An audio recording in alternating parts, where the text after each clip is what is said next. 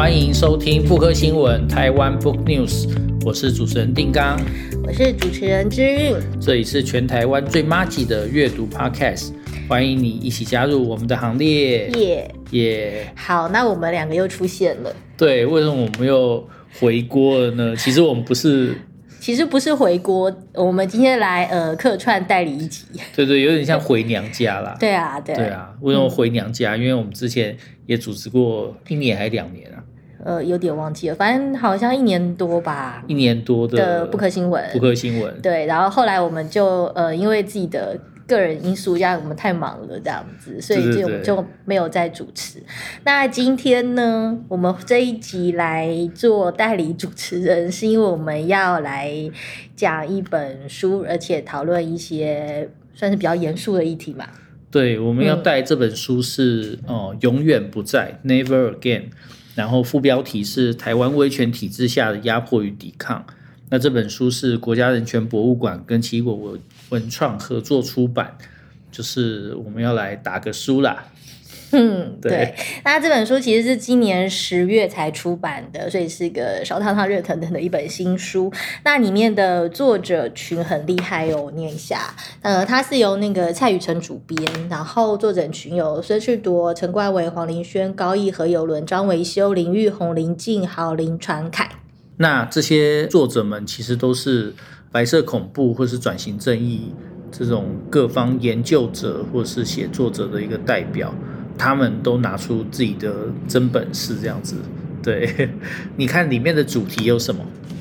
呃，其实这本书的里面的主题，我觉得，嗯，怎么讲？要说包罗万象吧，或者是说它是个很很详尽。他讲那个在台湾威权体制下的一些种种，它包括。里面，比如说像党国的党国体制啊，或者是说白恐时候的一些社会控制、军事审判等等，然后还有嗯，不管是历史事件，或者是现在还保存的空间。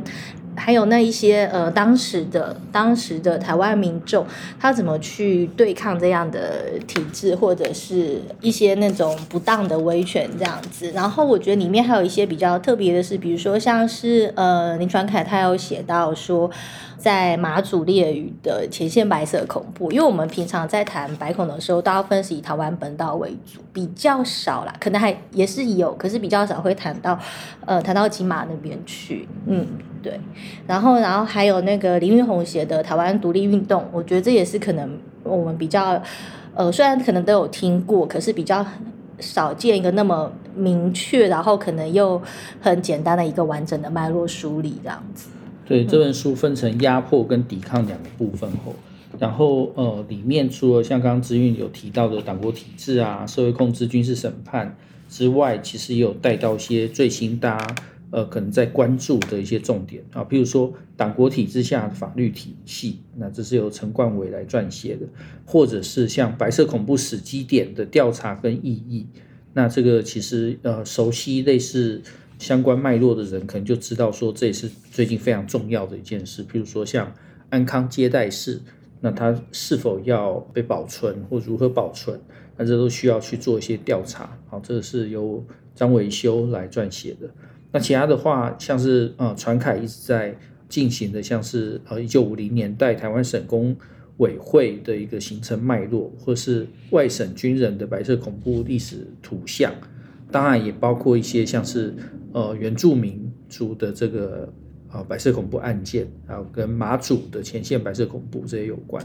好，那当然最后又带到台湾独立运动跟民主化运动，这个后来被当成是在脉络中，但也算。比较 happy ending 的两个部分，这样子，附录的部分也非常精彩，有何友伦所撰写的这个人权教育的两篇附录，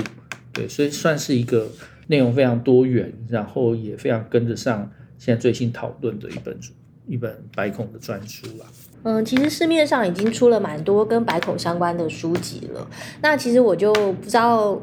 读者会不会怀疑啊，或者是疑惑说，为什么我们要一再重复的出版这些跟白孔有关的书籍？也不是说重复啦，就是要出这么多种不同的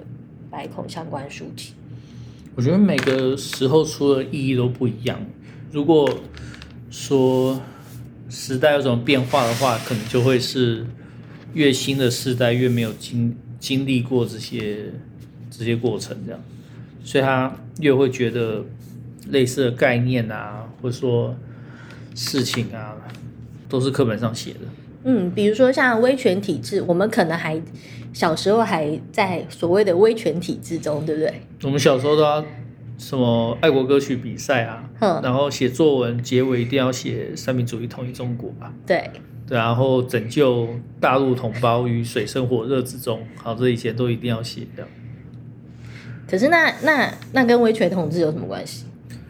威权统治的关系就是，呃，为什么小孩要这么？乖的去学这一套思想教育，就是因为小孩容易乱说话。那小孩一旦乱说话的话，你的父母、你的老师全部都会被调查。然后为了自保，就会努力的灌输这些很八股的东西，啊，让你一听到类似的东西，就知道说啊，要讲这个标准句，然后 就 OK 的这样子的一个状态。所以你可以把它当成是呃某种白孔的延续这样子。嗯，对。哎，可是我前前一阵子上，反正就上个月嘛，我经过一所呃，我不讲哪一间了，这样子，我一反正就是私立的一个高中职学校，然后我还听到里面传来那个爱国歌曲的声，军歌还是爱国歌曲的那个这个唱唱声这样子。对，就就很恐怖啊，就是你会看到现在，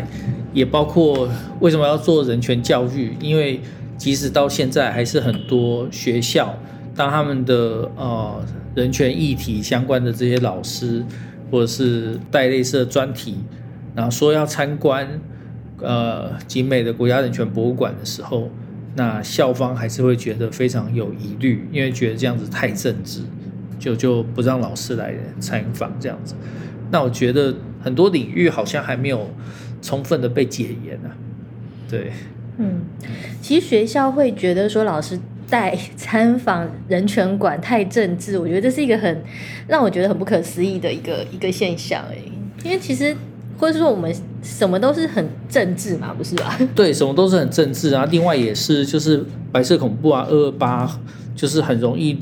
沦为一般民众所讲的，就是说啊什么政治提款机啊，什么啊一到呃二二八或者什么时间的时候，那就会。就有某政党就会出来来做一下政治提款，所以他完全是把这件事当成是一个政治攻防，而不觉得说这件事应该要进到教育，然后应该要成为某种普世价值，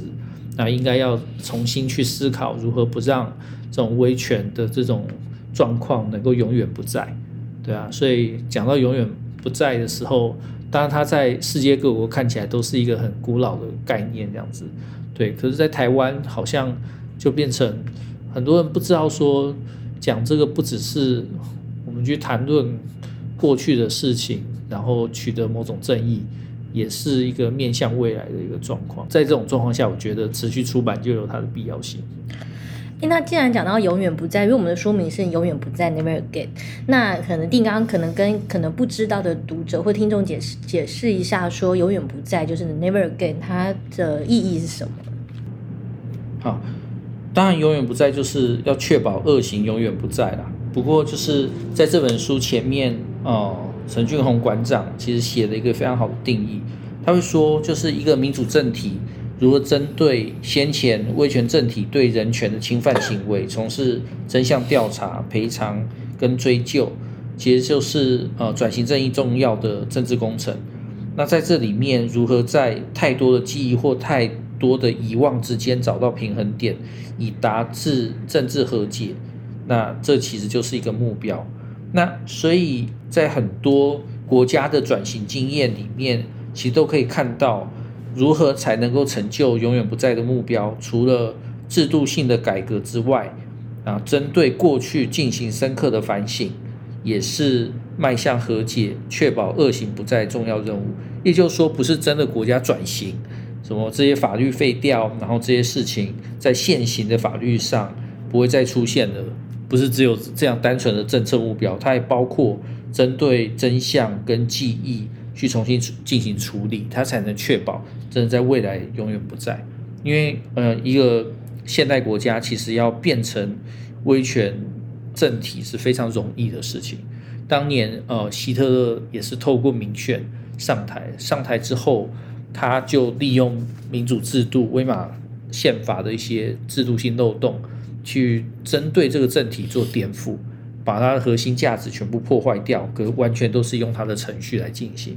所以只靠程序，只靠这个法律是不够，它确实需要的是价值跟精神的部分，而价值跟精神就需要去针对这些呃事情重新进行追忆跟反省。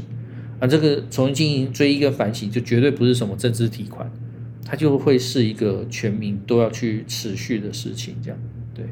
嗯，既然是全民都要去持续的事情，那其实我想说，在尤其在我们的那个一零八课纲里面，强调了很多个议题，那人权人权议题好像是其中一个还蛮重要的一个部分。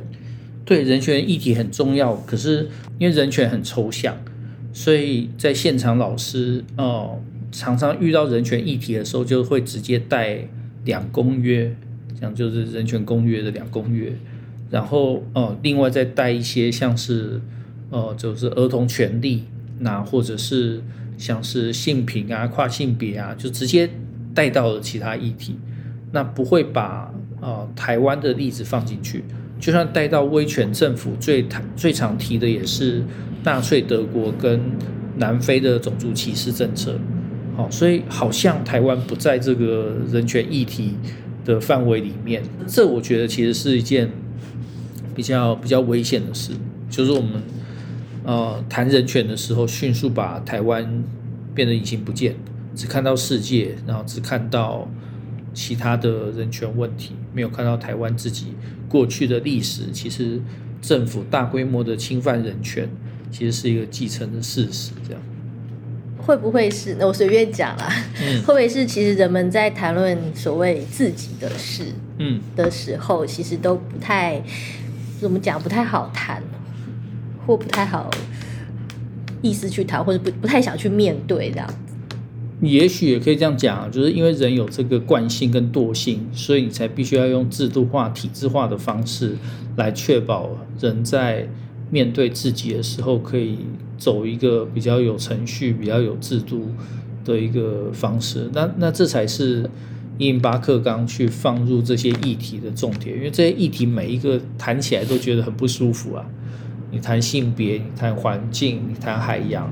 对，谈甚至防灾或者是生命，好，这里面都会触碰到不舒服的经验。那为什么我们不能快快乐乐谈如何成功？啊，谈如何快乐，然后谈如何幸福，谈亲密关系如何就是更顺畅啊，这些 happy 的主题就好。为什么一直要谈这些？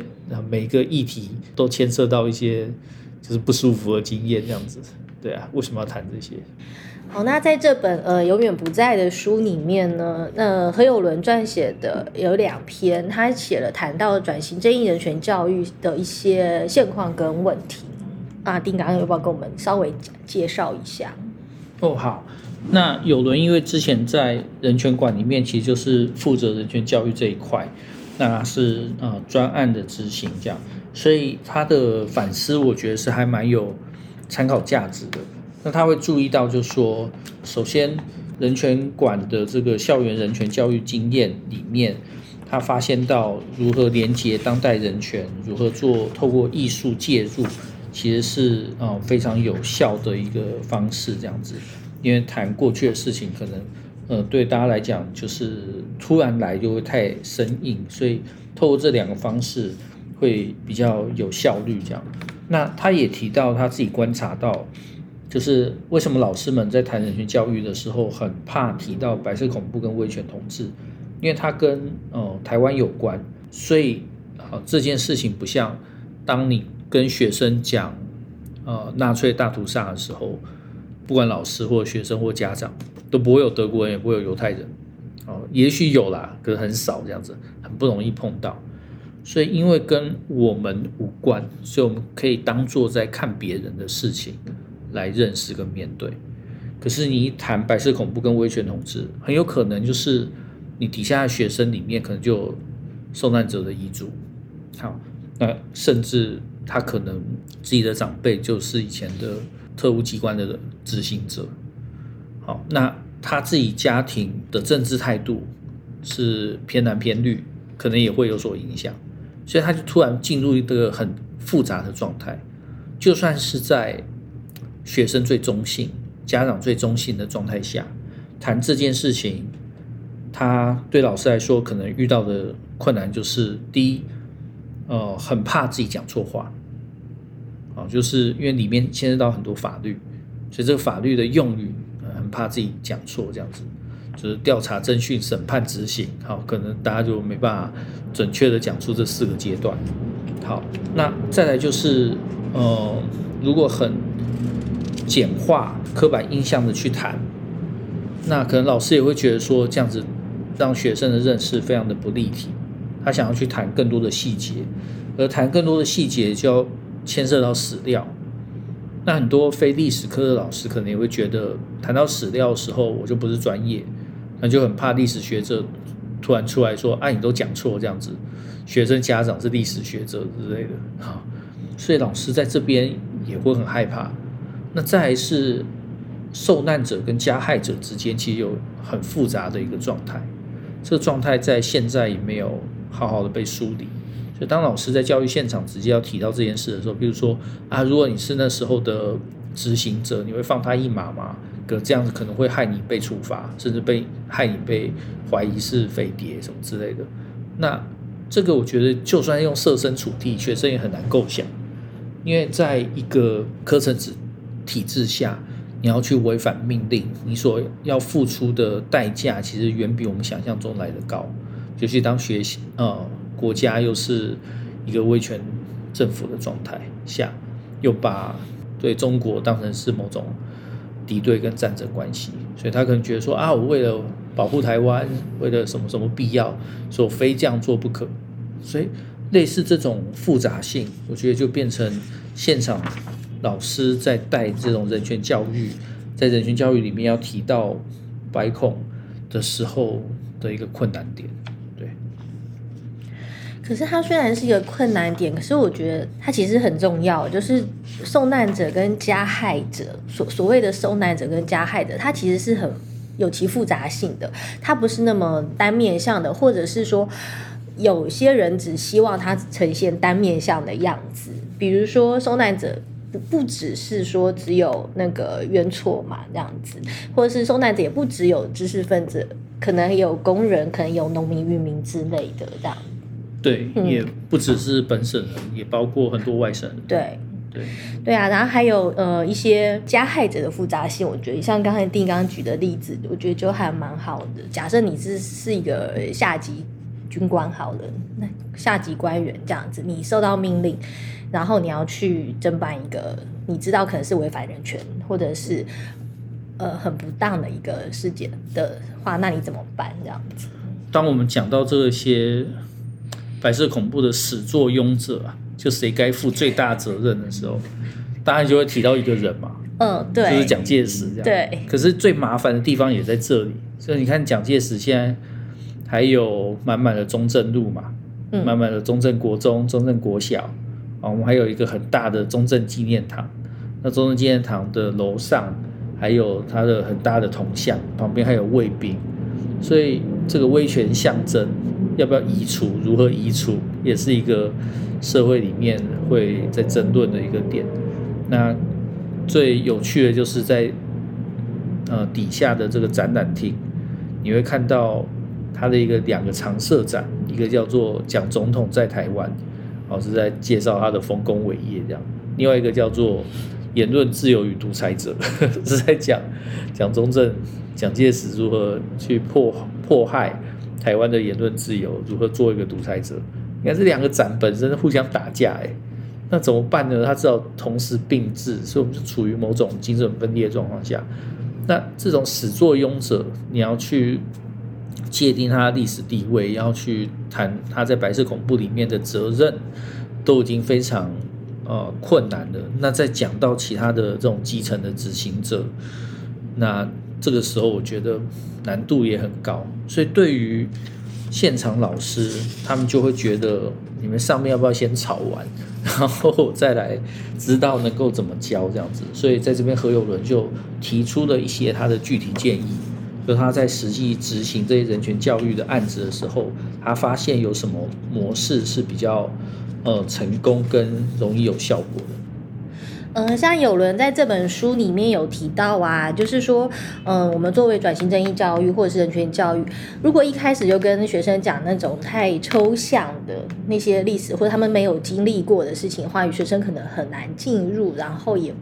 不也难以想象这样子，或许可以从他们自身的呃相关的来讨论开始，这样，比如说呃，可能学校现在很多学校都穿制服嘛，或是有一些服仪规定，甚至有的学校还在管法禁这样子，然后再从这些呃延伸出去，再去看台湾的一些维权的东西这样子。嗯。嗯，对，当然这是一个好的切入点啊，可是从这个切入点要再带到白控。相关的其实还是有难度，这样有难度，有难度。为什么？因为就是哦，跟自己的权利有关。学生很容易去想说啊，我的头发，我自己的事情，学校凭什么管？所以你要限制我的权利，你必须要有足够的理由，这样。我这个足够的理由，可能最重要的还是需要经过我的同意。不管这同意是呃在一开始就同意，还是说在每一段都要经过同意，这样。这个。近代的这个权利义务的讨论，当然这个让学生理解很重要，也很也相对来讲比较容易。但你要在连到之前的这个人权侵害的事件，就非常不容易。为什么呢？因为学生可能想到的会被侵害的权利，可能就顶多是头发、制服、到校处罚类似这些东西，他其实很难再回想，就是说。如果更进一步，比如说半夜警察来敲门，你不能不开。进来之后开始翻箱倒柜，开始